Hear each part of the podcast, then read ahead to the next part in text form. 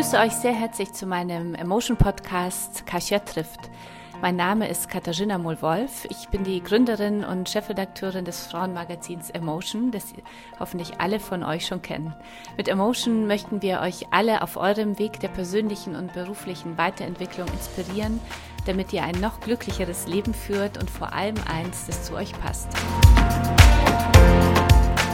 Herzlich willkommen zur neuen Folge von Kasia trifft. Ich äh, freue mich sehr, heute in Berlin zu sein, im Bundeskanzleramt, das erste Mal für mich, um äh, äh, Dorothee Bär, Staatsministerin äh, für Digitales, ähm, zu, äh, zu besuchen und äh, für meinen Podcast zu interviewen. Schön, dass ich da sein darf. Vielen Dank für die Einladung. Ja, herzlich willkommen und mir ist es ein ganz großes Anliegen, auch das Haus zu öffnen, gerade für diejenigen, die sich auch für Digitalisierung interessieren. Und deswegen ist es schön, ähm, dass es das erste Mal ist und ich hoffe natürlich dann nicht das letzte Mal.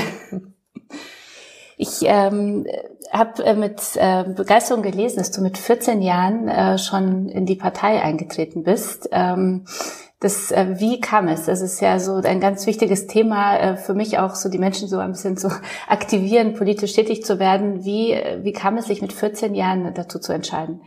Also in die Partei selber noch nicht, sondern in die Jugendorganisation, mhm. also in die Junge Union, weil Parteimitgliedschaften erst mit 16 Jahren gehen.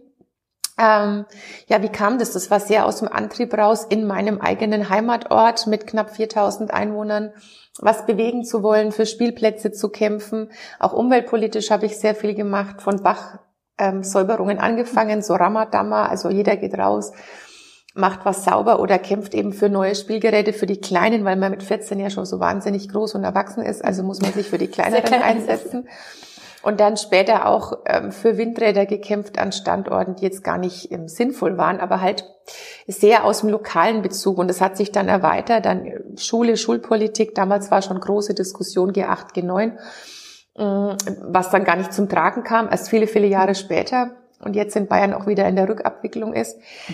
Und dann halt, ja, schon meistens auch raus aus dem Lebensbezug, in dem er steht. Also ich habe dann, als ich studiert habe, war ich im Studentenparlament und mhm. habe dann für die Belange ähm, der Studierenden mich eingesetzt. Also insofern, es war schon sehr stark auch aus dem Alter raus. Mit 14 habe ich jetzt nicht gesagt, ich möchte ein neues Rentenkonzept schreiben. Wusstest du noch nicht, dass du Ministerin werden willst nee. oder hattest du schon so Nee, nee, nee ich habe es immer eher, nee, nee, nee, ich, hab, ich war nie so wie Gerhard Schröder, dass ich am Kanzleramt gerüttelt habe, sondern mhm. es war immer tatsächlich ein Ehrenamt und eins, was ich mit ganz großer Leidenschaft gemacht habe. Neben anderen Vereinen, in denen ich tätig war, war Politik auch ein Hobby und ein ganz wichtiges aber auch für mich.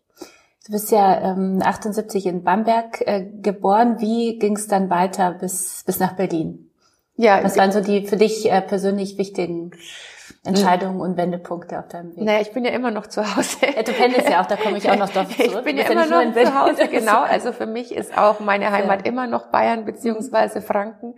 Ich wohne immer noch in dem gleichen Ort. Das ist auch so schön, weil man hört auf dein das R. R ja. Ich bin auch wieder mehr zu Hause. genau. Also äh, ja, das ist immer noch die Heimat. Ähm, ich wohne immer noch im gleichen Dorf, in dem immer gleichen 4000 Einwohner Dorf. Und ähm, ja, was waren die wichtigsten Stationen? Ja, natürlich Abitur auf der einen Seite, aber dann schon Studium in München und Berlin.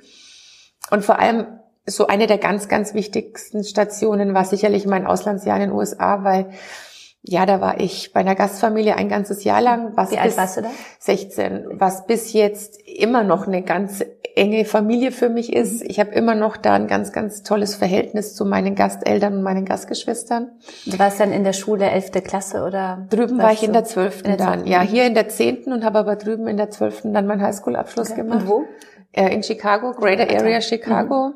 Also Downtown ähm, war so eine knappe Stunde, so Greater Area nördlich von Chicago, Grace Lake, Illinois. Mhm. Und ja, großartige Zeit. Es war schon sehr prägend. Erstens mal das Jahr weg zu sein. Ja, und dann nach dem Studium. Und das Studium war natürlich auch prägend, ja. Und dann bin ich ja schon relativ früh auch in den Bundestag gewählt worden. Mhm. Und ich wollte immer noch mal ein Jahr ins Ausland. Und aufgrund der Tatsache, dass ich schon vor 17 Jahren das erste Mal gewählt wurde, hat sich jetzt kein zweites Auslandsjahr mehr ergeben. Mhm was ja so schade ist. Das ist was ich schon bedauere. Ja, mhm. ich meine, das ist jetzt Jammern auf hohem Niveau. Ich bin total begeistert, den Beruf ausüben zu dürfen, den ich ausübe. Ähm, und Hashtag Love My Job ist nicht einfach nur so dahingesagt, sondern ich stehe wirklich jeden Tag mit ganz, ganz großer Begeisterung und Leidenschaft auf. Aber trotzdem finde ich, dass es wichtig ist, auch viel von der Welt zu kennen, viel von der Welt zu sehen. Ich hatte gerade eben die neuseeländische Digitalministerin ah, zu Gast. Okay. Die ich in China kennengelernt habe letztes Jahr. Und Neuseeland zum Beispiel fehlt mir noch. Okay. Meiner Bucketlist ist Neuseeland noch nicht abgearbeitet. Ja, und ich denke mir, ach Gott, das Leben ist so kurz und ich würde so gern noch viel mehr reisen, weil man lernt immer was. Also ich finde, man hat wirklich so komprimiert so viel Input und so viel Blutdoping fürs Hirn, wenn man es ähm, mal überspitzt ausdrücken will. Das kann man, ich lese auch wahnsinnig viel, aber das Erleben und gerade dieses Reisen bildet und das heißt, es gibt ja diese ganzen tollen Sprüche, wenn einer eine Reise tut, genauso ist es auch. Ähm Du bist seit 2018 äh, Staatsministerin im Bundeskanzleramt, Beauftragte der Bundesregierung für Digitalisierung. Wie, wann, ähm, wo, was kam deine Leidenschaft äh, für das Digitale? Wann wurde sie geweckt? Eigentlich schon immer, weil ich ja einen Bruder habe, der mit fünf Jahren schon angefangen hat, am Rechner rumzumachen und ich bin quasi in der Familie so mit aufgewachsen, aber immer eher so aus der Beobachterposition. Ich habe mit meinem Bruder auch viel gespielt, mhm. habe aber immer verloren und das ist dann auch irgendwann frustrierend. Und ähm, dann hat er LAN-Partys bei uns im Haus an den Wochenenden veranstaltet. Was für Party? LAN-Partys. Okay. Also wo alle kommen, alle ihre Rechner mitbringen ja. und gegeneinander zocken. Ah, okay. Ja. Und das kommt wahrscheinlich dann auch auf mich nochmal zu. Ja. Wenn die Tochter ein bisschen größer ist. Ja. ja. Heutzutage müssen sie das so nicht mehr machen. Die können sich auch so weltweit vernetzen. Ja. Und dann, ja, das fand ich schon faszinierend, weil ich habe halt schon immer sehr viel gearbeitet in meinem Leben. Ich habe auch mit 14 Jahren angefangen, mir Nebenjobs zu, also eigentlich schon früher. Ich habe schon viel gebabysittet und habe viel Nachhilfe gegeben und habe mit 14 so den ersten richtigen Ferienjob gehabt in der Gärtnerei, weil ich immer Geld verdienen wollte, mein eigenes Geld, vor allem für Dinge, die mir meine Eltern nicht kaufen wollten. Also Reisen und Bücher wurden immer unterstützt, aber Klamotten und Kosmetika nicht. Also musste ich mir dann selber Geld verdienen. Und mein Bruder hat, das fand ich damals schon faszinierend, ich überspitze jetzt mal, aber ich bin für 10 Mark die Stunde bedienen gegangen und er hat für einen Mausklick 50 Mark bekommen. Und das fand ich schon immer beeindruckend, mhm. weil irgendwie jeder kam und das ist ja auch so. Ich glaube, jeder braucht in der Familie auch jemanden, der sich da technisch auskennt, mhm. weil man hat immer irgendwas. Mhm. Also war es immer gut, dass es einen gab oder einen gibt in der Familie, der das kann. Das ist bis heute so wenn irgendwie, also meine Älteste macht, wenn sie irgendein Problem hat, macht sie mit ihrem Onkel FaceTime und dann weil, führt er sie durch. und die, die sind dadurch schon auch sehr technikaffin. Das, mhm. das freut mich dann natürlich. Ja, ähm, und deswegen ähm, war, war das schon immer irgendwie, war Digitalisierung, auch wenn es damals noch nicht so hieß, Teil meines Lebens, also auch schon bevor ich im Bundestag war. Mhm. Ich wollte mich dann im Bundestag damit beschäftigen. Da gab es aber nur die Möglichkeit, in den Unterausschuss für neue Medien zu gehen. Was anderes gab es nicht. Das heißt, damals hieß es ja auch noch mehr so Netzpolitik. Da warst du ja auch schon immer aktiv. War ich immer aktiv, genau. Aber das war wirklich damals ganz schwer, den Leuten zu vermitteln, dass das nicht nur eine Ausgründung der Kulturpolitik ist, dass es auch was mit Wirtschaftspolitik zu tun hat, mit Bildung, mit allem. Mhm. Und das hat ganz lang gedauert, um da irgendwo ein Verständnis auch bei Kolleginnen und Kollegen zu wecken. Ist, was sind so für dich die drei ähm, wichtigsten äh, Erfolge, die du erringen möchtest im Bereich Digitalisierung, wenn du sagst so die also die drei wichtigsten. wichtigsten ist immer schwierig, weil ich finde, wir haben viel, viel mehr mhm. Baustellen und es ist viel breiter und lass es uns lieber Herausforderungen mhm. nennen, aber wenn man trotzdem es auf drei Themengebiete mhm. mal eingrenzen müsste, glaube ich, hätten wir einen Grundkonsens, dass so an Nummer zwei und drei ähm, Bildung und Mobilität stehen. Mhm. Aber Top Nummer eins ist für mich einfach der ganze Gesundheitsbereich. Mhm. Das ist so ähm, das Wichtigste, da die Menschen mitzunehmen, dass dann alle medizinischen Möglichkeiten in der Diagnose, in der Therapie ähm, auch jedem zugänglich gemacht werden, die Daten genutzt werden können, die da sind. Ich war jetzt gerade wieder ganz beeindruckt von der neuseeländischen Digitalministerin, weil die haben jetzt auch nochmal erklärt, wie es bei Ihnen mit Gesundheitsdaten ist. Und dann hat sie hat er, da war noch ein Kollege dabei aus dem Wirtschaftsministerium, der hat gesagt, ja, ich könnte Ihnen jetzt so meinen Digital Health Index zeigen, den habe ich hier als App auf dem Handy dabei. Dann habe ich gefragt, okay, und wer hat da Zugriff? Und dann hat er gesagt, ja, die, die es brauchen. Habe ich gesagt, ja, was ist mit Opt-in, Opt-out? Hat er gesagt, naja, also Opt-out geht eigentlich nicht, weil es muss ja zugegriffen werden. Hat er gesagt, ich habe doch nichts davon, wenn ich jetzt einen Unfall habe und wenn ich bewusstlos bin, müssen die automatisch zugreifen können. Und dann habe ich gesagt, ja, und wie läuft da die Diskussion? Hat er gesagt, ja, wie, welche Diskussion? Und dann habe ich gesagt, na ja. Wir und dann haben, wir ich, haben hier sowas. und dann habe ich gesagt, ja, und welcher Neuseeländer nutzt das? Ja, alle. So, mhm. Mm, also ich, habe ich immer versucht, unsere Diskussion hier nahezubringen. Der hat gar nicht verstanden, worüber ich eigentlich spreche. Mhm. Und dann habe ich gesagt, ja, aber bei uns ist halt auch die große Sorge, dass der Arbeitgeber dann Zugriff auf die Daten hat oder dass dann die Daten gelegt werden und dass man dann, wenn rauskommt, man hat Migräne und er fällt jeden zweiten Monat aus, dass man seinen Job verliert, sagt er, ja, aber das erfährt doch der Arbeitgeber gar nicht. Aber ich gesagt, ja, aber allein die theoretische Möglichkeit. Also es war jetzt ein bisschen, glaube ich, eine mhm. unterschiedliche Mindset-Diskussion, mhm. wie in anderen Ländern darüber gesprochen wird. Und wie wir so diese Sicherheits ähm, Ja, und das, aber die haben, haben noch die höchsten Sicherheitsanforderungen. Mhm. Sage ich, ja, aber das glaubt einem hier trotzdem niemand, mhm. selbst wenn es so wäre. Welche Apps nutzt du denn selber in dem ähm, jetzt gesundheitsmäßig, na gut, ich habe meine mein Fitness-Tracker sozusagen. Das heißt, ich schaue schon jeden Tag, dass ich eine bestimmte Anzahl an Minuten mich bewegt habe, eine bestimmte Anzahl an Kalorien ähm, auch äh, verbraucht habe, eine bestimmte Anzahl Stehstunden erreicht habe und oh. nicht den ganzen Tag sitze. Ich habe auch ein Stehpult, wie ja, du siehst. Stimmt, also ich mache auch meine für die Zuhörerin, ist, der, den sehe ich jetzt auch. Ja, und ich mache meine Mappen da auch immer im Stehen, mhm. wenn es irgendwie geht, weil man zu viel sitzt den ganzen Tag. Und ansonsten gesundheitsmäßig, sonst habe ich eigentlich keine Apps, die ich jetzt so nutze, nehmen. Nee, weil die Apps, die es jetzt so gibt, ähm, die sind ja teilweise auch mit Krankenkassen verbunden. Meine Krankenkasse ist da selber gar nicht dabei. Aber ich würde sie nutzen, wenn es möglich wäre. Und jetzt auch die neue EKG-Funktion, die jetzt freigeschaltet wurde von Apple, mhm. habe ich auch gleich ausprobiert. Also ja, also ich habe da bin da sehr offen und habe auch arbeite noch weiter dran, dass das, was ich in Koalitionsvertrag reingeschrieben habe, also auch Digitalisierung, Mutterpass, mhm. U-Heft, Zahnbonusheft, ähm, Impfpass ist für mich das mhm. Wichtigste. Ich hatte mal drei, weil ich immer einen verloren hatte. Jetzt sind die wieder alle in einem zusammengeführt. Aber dass man dieses blöde gelbe Heft dauernd suchen muss, finde ich auch störend. Digitalisierung und Bildung äh, ist ja auch ein ganz mhm. wichtiges mhm. Thema. Also Verena Pauster ja. freut mich auch sehr, dass sie auch beim äh, Motion Women's Day äh, kommen, äh, zu uns kommen wird und äh, setzt sich ja sehr dafür ein, dass wir Kinder heranführen äh, an Digitalisierung. Wie hast du das selber mit deinen Kindern gemacht? Das ist ja immer so etwas, was ja Mütter, das merke ich auch immer so, ja. ist ja immer so das, äh, die Herausforderung, ab wann Handy, ab wann äh, kann man das iPad auch mal zur Verfügung stellen, mit welchen Apps, äh, was ist gut, was ist zu viel, äh, wie hast du selber gemacht, deinen Kindern? Also die sind ja unterschiedlich alt, alt, genau, genau. Also die älteste wird heuer 13 und die mittlere ist gerade 8 geworden und der jüngste ist 6, wird aber auch mhm. im Sommer 7. Also das ist jetzt spannend, 6, 8 und 13. Genau. Ja, ja gefühlt 16 würde ich sagen. Ähm, also die, bei uns war es so, Grundschule gibt's gar nichts, also kein Mobile Device und dann mhm. auch nur ein Handy mit der Bedingung, dass sie auf eine weiterführende Schule geht, die außerhalb des Ortes ist, weil ich gesagt habe, du brauchst nur ein Handy, wenn du wirklich mit dem Zug fährst. In unserem Fall, wir haben Gott sei Dank eine sehr gute Zugverbindung und eigentlich war das Handy dann auch mehr so für mich, ich will sie erreichen können.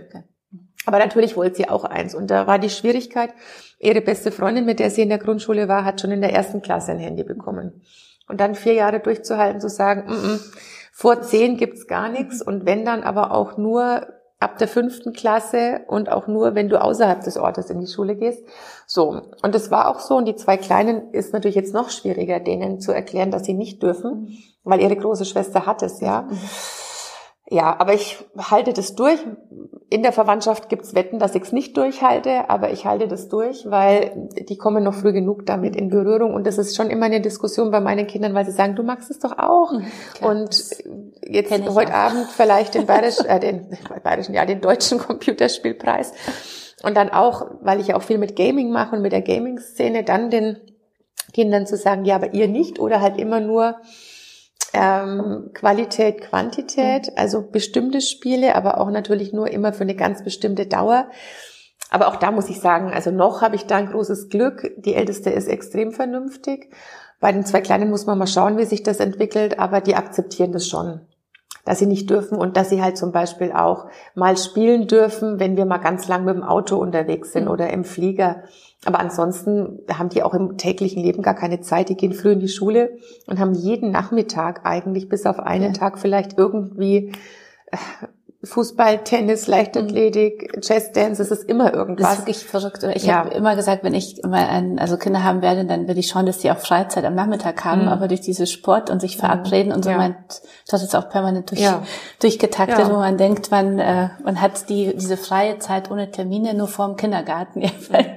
Ja, ist ja, aber, auch erschreckend. Ja, aber die wollen auch unbedingt. Mhm. Also ich versuche dann auch immer, sag, wenn ihr was Neues anfangt, müsst ihr auch was Altes aufhören. Das wollen sie aber auch nicht. Und so ist es bei uns auch. Und plötzlich sind es drei Sportarten ja. und ständig verabredet. Mhm. So.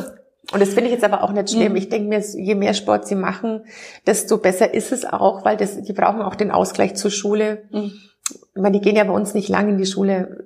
Die sind ja alle aller spätestens um eins fertig. Die Kleinen ja teilweise sogar um 11.15 Uhr.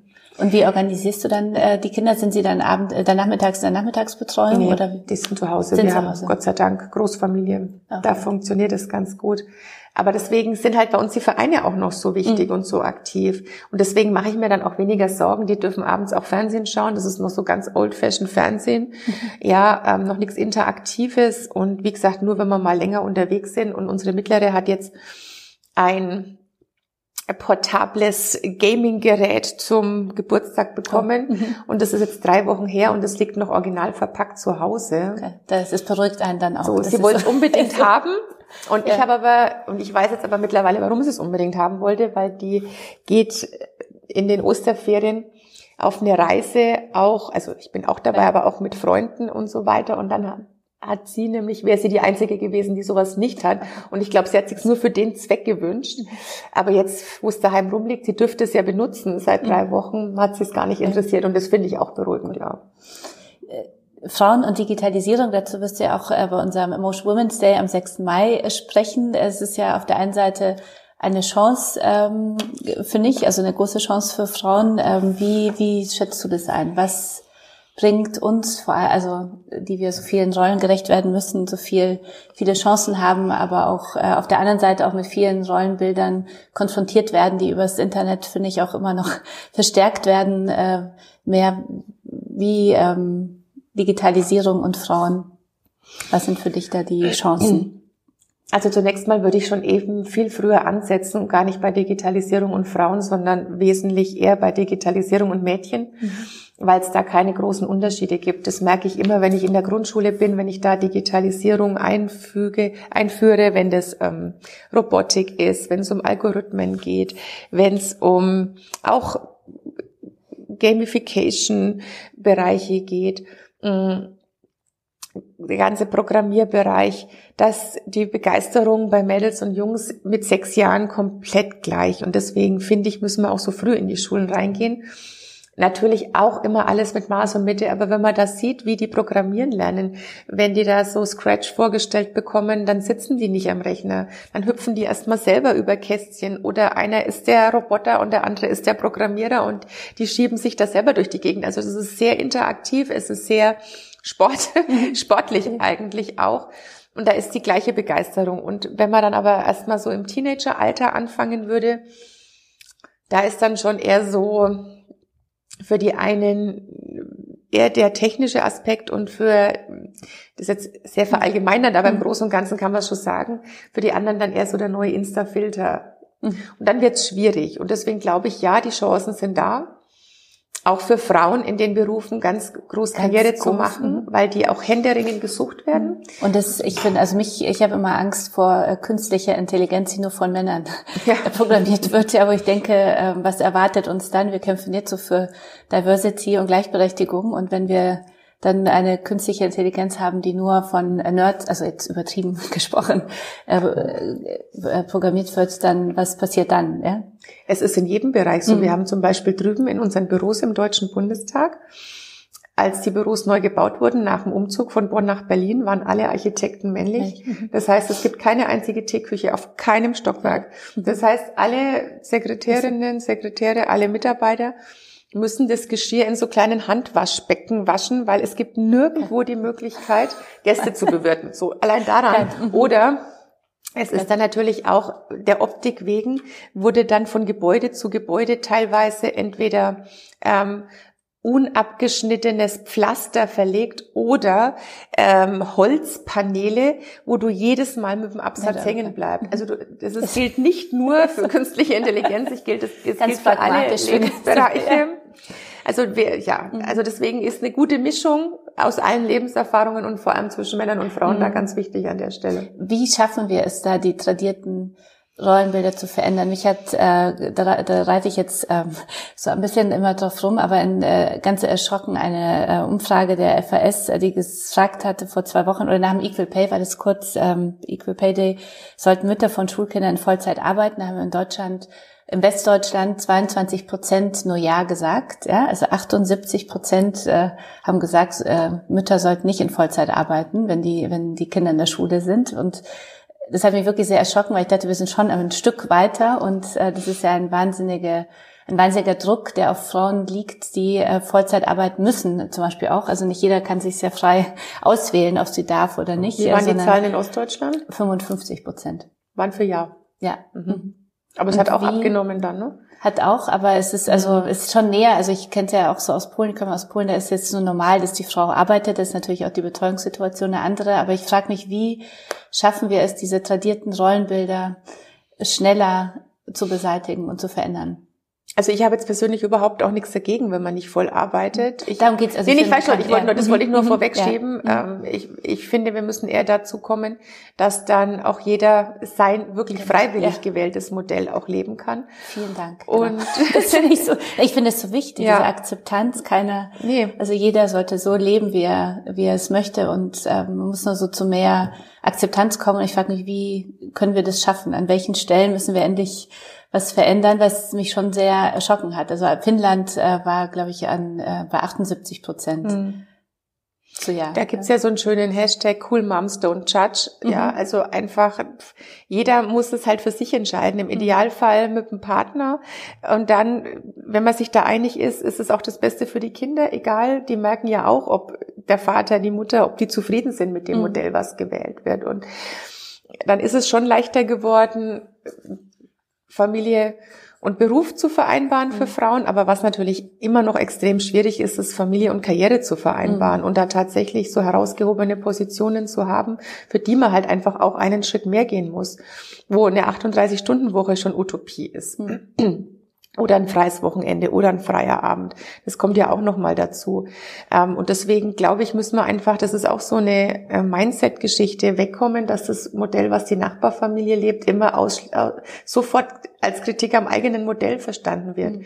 Ich glaube, da kann jeder für sich irgendwie jeder ist da nicht davor gefeit, dann auch mal so eine Schere im Kopf zu haben und zu sagen, hm, die so, macht so, ich mag's aber anders, mm, kann das überhaupt funktionieren? Und wenn es dann funktioniert, dann muss man eben auch akzeptieren, dass da jeder für sich und vor allem sind diese Modelle ja auch nicht in Stein gemeißelt, die sind ja auch immer sehr stark davon abhängig, wie die Lebenssituation sich auch im Umfeld verändert. Ich habe es neulich auch mit einer ähm, Freundin gehabt, dass wir gesagt haben, jetzt sind unsere Kinder so alt, dass wir das jetzt eigentlich gut vereinbaren können.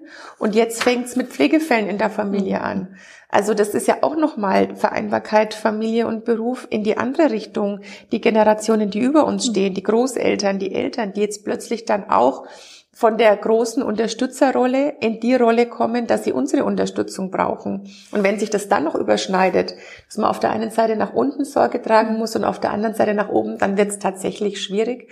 Und ähm, da geht es eigentlich eher darum, weniger dumm zu babbeln, sondern auch mal die unterstützende, helfende Hand zu reichen, dass man da auch ein Netzwerk hat, was einen für bestimmte Momente auffängt. Oft sind sie auch keine zehn Jahre, das sind mal ein paar Monate, ein paar Jahre. Es ist ja auch ein sehr kurzes Zeitfenster aufs Leben ausgerichtet. Und ich kann mich noch erinnern, die jetzt fast 13-Jährige, als die acht wurde, an ihrem achten Geburtstag, kam sie sehr früh rein ins Schlafzimmer.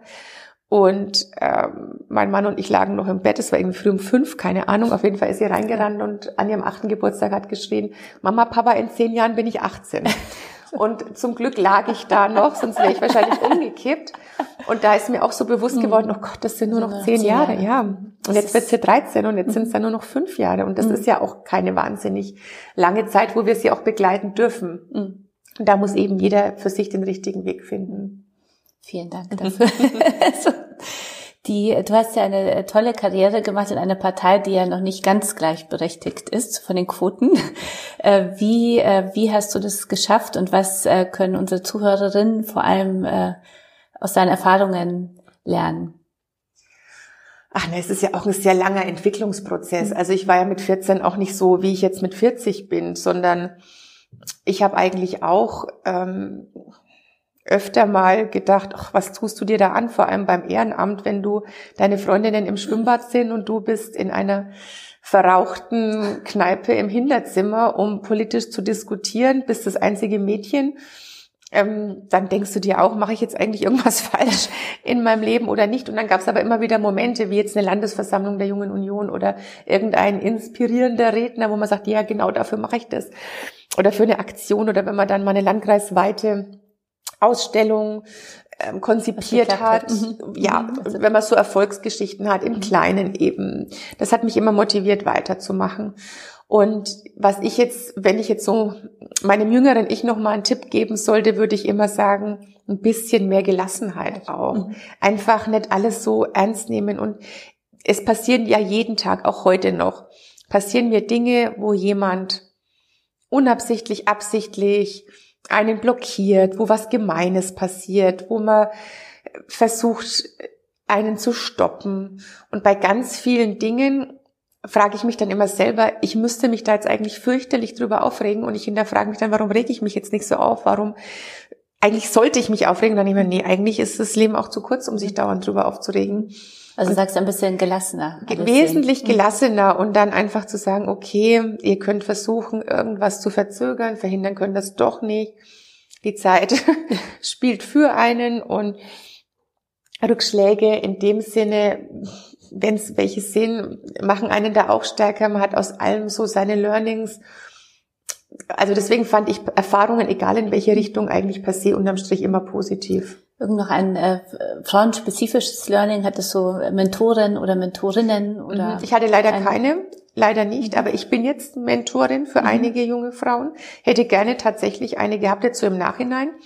Mm. Und macht es aber wirklich ganz bewusst. Und ich bin auch eine ganz, ganz große Frauenförderin, Frauenfreundin, totale tolle, starke Frauen begeistern mich einfach in allen Bereichen. Arbeite auch sehr gern mit Frauen zusammen. Speziell Frauen, ja, dass man tatsächlich mh, mm, auch bei ganz vielen Dingen, das geht mir heute noch so da rein, da raus, also dass man mhm.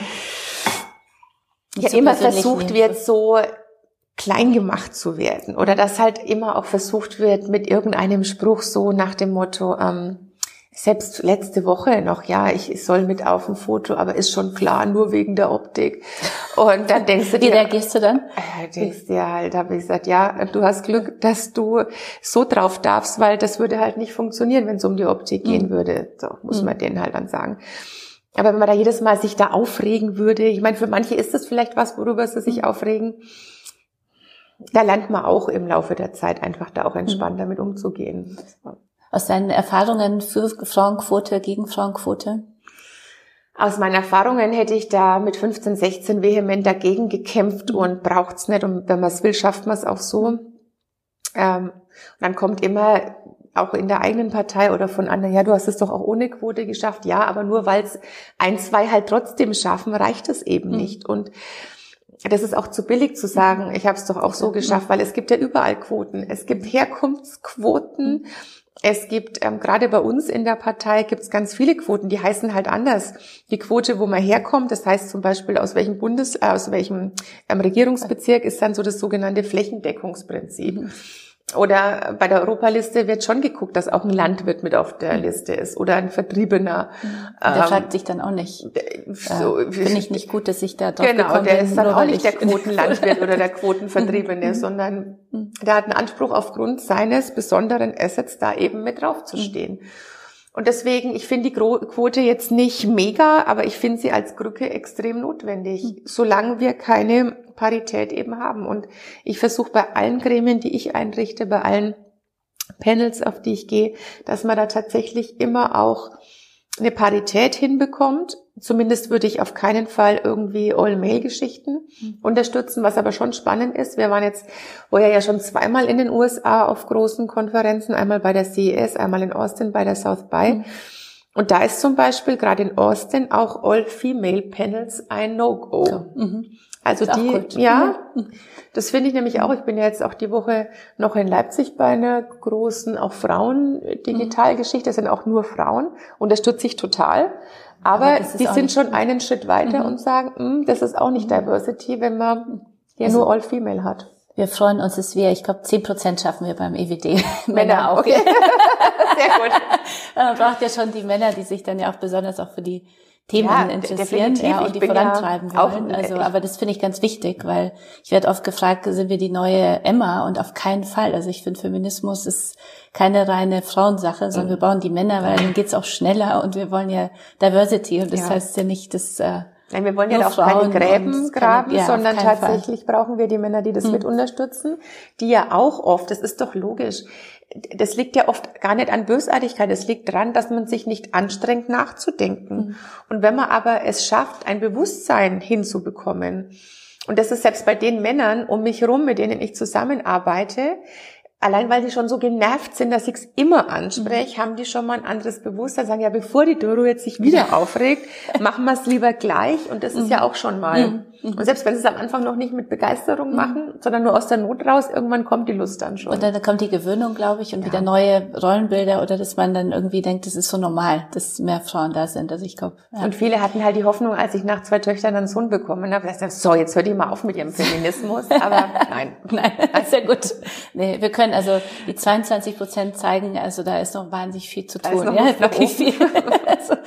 Du machst dich auch sehr angreifbar, dadurch, dass du so digital unterwegs bist und äh, also sehr dich zeigst und sehr authentisch dabei auch bist. Ähm, wann hat dich das so gepackt, äh, so auf Instagram so aktiv zu sein? Äh, wie schaffst du das überhaupt an deinem Tag? Also ich versuche ja auch seit paar Monaten, dachte ich auch, äh, mich hat die Digitalisierung schon hoch äh, äh, erreicht und äh, da auch aktiv zu sein, aber es kostet ja wahnsinnig viel Zeit. Wie ähm, Wann hast du dich entschieden und wie, wie, wie machst du das am Tag? Wie, äh, also was können wir von dir lernen? Wie, Ach, das war gar kein bewusster geht. Entschluss. Mhm. So, ich mache Und dir macht jetzt. Spaß auch. Das genau, merkt man ja auch. Und das ist ja wahnsinnig authentisch, finde ich großartig. Aber ich würde es auch machen, wie? wenn ich einen anderen Job hätte. Dann mhm. würde ich es auch machen. Und mhm. ähm, wenn ich wie meine Freundinnen zu Hause wäre und Grundschullehrerin in Bayern wäre, würde ich es auch machen. Da gibt's übrigens auch großartige Grundschullehrerinnen-Accounts, denen mhm. ich total gern folge und mir immer denke, das würde ich mir auch für meine Kinder wünschen, da ein bisschen so coole Geschichten, die jetzt halt Lehrer heutzutage machen. Also folge ich auch wahnsinnig mhm. gerne. Wie viel Zeit nimmt es so bei dir am Tag? Ehrlich, bin ich schon mal ehrlich? gefragt worden und ich habe gesagt, ich, ich zähle ja auch nicht, wie oft ich atme am Tag, okay. weil ich setze mich jetzt nicht hin und sage, ich mache jetzt eine Stunde Instagram. Okay. Aber machst du nicht, weil es gibt ja auch Leute, die es ganz systematisch nee, sagen. ich so, mache es okay. null systematisch. Ich mache wahrscheinlich, was jeder Berater würde sagen, es ist alles falsch, wie ich es mache. Ähm, ich halte mich auch nicht an bestimmte, wie oft man es darf. Oder mhm. neulich habe ich auch von einem Instagram-Specialist gelesen, man darf maximal pro Post nur drei Hashtags verwenden. Also mache ich auch nicht. Finde ich auch Quatsch. Mach ich und auch kurz nicht. schreiben finde ich auch Quatsch. Nein, ich mache mal kurz mal lang, wie ich halt gerade Lust habe. Mhm. Ich mache jetzt auch nicht, dass ich mich zwinge, dass es jeden Tag was sein muss. Es sind mhm. auch mal zwei am Tag, auch wenn dann natürlich die Zahlen nach unten gehen. Mhm. Das ist mir ehrlicherweise egal. Ich mag so, wie es gerade passt. Dann hat man natürlich auch Leerlauf bin ich ja wahnsinnig viel im Zug unterwegs. Ich sitze ja auch wirklich viel in der Bahn, da habe ich auch Zeit dafür. Neulich hat auch auf Twitter einer geschrieben, ähm, man sieht an der Tweets- und Retweet-Rate, die Frau Staatsministerin ist bestimmt gerade wieder im Zug unterwegs, weil sie so viel gemacht Genau so war es auch. Ähm, ja, oder ich stehe halt früh auf. Und das ist also das Einzige, wo ich mich echt selber immer schimpfen muss ich merke früh nur, dass es ein Zeitfresser ist, weil wenn ich früh aufstehe und nicht sofort in die Dusche gehe, mhm dann sind sofort 20 Minuten rum. Und das ist das Gefährliche. Ja. Deswegen habe ich nämlich auch manchmal so diese Blockade, wo ich denke, früh darf man auf. nicht. Früh ja. ist gefährlich. Also mhm. früh, aber es ist auch mhm. deswegen gefährlich, weil ich habe ja auch meinen Wecker im Handy mhm. und dann Klar. nimmt man es ja eh in die Hand, um ihn auszumachen und dann checkt man Klar. nur mal ganz kurz. ja, also das ist schon nicht gut. Mhm. Aber wie gesagt, Zug oder dann sitzt man ja manchmal auch in Sitzungen, wo man ja auch mal was machen kann, wo man nicht immer komplett zu 100 Prozent gefordert ist Aber hast du da eine Strategie oder hast gesagt, das hm. möchte ich rüberbringen oder so möchte ich mich zeigen, das ist ja, mir wichtig? Schon mein Arbeitsalltag, mhm. damit man auch sieht, was ich tue. Also mir ist da Transparenz ganz, ganz wichtig, auch wenn man dann für manche Transparenz gescholten wird, dass man sieht, was habe ich getan, wen habe ich getroffen an der Stelle, das finde ich schon wichtig. Ich würde, äh, jetzt kommen wir leider schon äh, gleich zum Ende unseres Podcasts, ich muss noch drei Fragen stellen. Eine, wie sieht der typische Tag der Doro Bär aus? Ja, und die Frage also, kann man gar nicht beantworten, weil ich tatsächlich, also spätestens, ich bin jetzt seit also 17, in Berlin zum Beispiel. Ja, ja, ich bin jetzt ja? seit 17 Jahren mhm. im Bundestag. Ich hätte dir die Frage bis vor zwölf Jahren gut beantworten können. Die letzten fünfeinhalb Jahre, seitdem ich in der Bundesregierung bin, ähm, erst im Verkehrsministerium mhm. und jetzt im Kanzleramt, habe ich keinen einzigen Tag abends so beendet, wie ich früh dachte, dass das er werden wird. Also der ist sehr man muss auf alles irgendwie reagieren, sehr flexibel. Also er ist lang, die Tage mhm. sind alle extrem lang. Ich fange die sehr früh an und beende die sehr spät oder erst am nächsten Morgen dann quasi. Also erst Wie viele Stunden Schlaf brauchst du? Ach, brauchen täte ich mehr, brauchen täte ich mehr. Also mein Idealfall wären echt so sieben Stunden. Mhm. Ähm, alles unter fünf ist unappetitlich, mhm. aber wenn ich so auf sechs, sechseinhalb komme, ist schon okay, dann bin ich auch zufrieden einigermaßen. Wenn du hier bist, telefonierst du dann morgens mit deinen Kindern oder nachmittags? Ja, ich komme immer dann darauf an, wann ich sie erwische. Also ich habe heute früh meine Tochter erwischt, da war sie aber schon im Zug mit Freundinnen und dann sind die immer sehr kurz. ja, Mama, was willst du?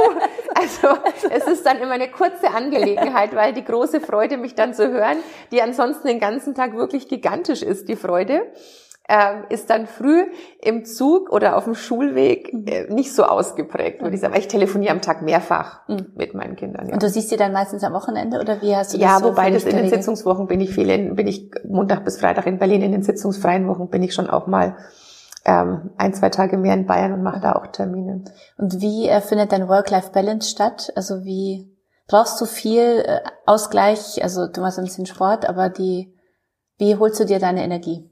Ich, ich nehme mir zum Beispiel auch raus, dass ich nicht nur Akten lese und nicht nur, äh, ich lese eben auch Zeitschriften, ich lese auf meinem E-Reader, ich versuche jede Woche ein Buch zu lesen. Also schaffe ja. das auch in der Regel, weil ich ja, wie gesagt, viel, unterwegs, unterwegs bin. Mhm. Und lese aber da halt auch Sachen, die jetzt mit meiner Arbeit mal gar nichts zu tun haben.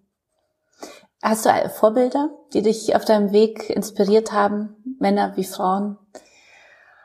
Also es ist jetzt nicht so, dass ich jetzt sage, pff, bäm, aber was ich vorhin schon mal angedeutet habe, ich habe als Jugendliche schon sehr, sehr viele Biografien über starke Frauen gelesen. Das fand ich schon immer faszinierend. Dann politisch war mein Vater sicherlich das größte Vorbild ähm, als Bürgermeister, wie er mit der Bevölkerung kommuniziert hat, was er auf den Weg gebracht hat. Und auch ähm, so dieses sich jeden Tag im Spiegel anschauen können und manchmal dann sogar ähm, päpstlicher als der Papst zu sein und dann wirklich so ganz, ganz klar strukturiert für sich festgelegt, wie er das Amt ausfüllen will. Das hat mich immer sehr, sehr stark ähm, begeistert. Und ansonsten ja, in der Partei ist sicherlich einer derjenigen, der mich auch immer unterstützt hat, ähm, Edmund Stoiber gewesen, für den ich auch dann mich habe überreden lassen, damals ähm, für den Bundestag zu kandidieren. Er war da Kanzlerkandidat. Gar nicht, weil ich selber unbedingt den Bundestag wollte, was aber dann passiert ist, mhm. sondern weil ich unbedingt wollte, dass er unser Bundeskanzler wird. Mhm. Und mit dem habe ich bis heute einen ganz tollen Austausch und profitiere auch viel von ihm.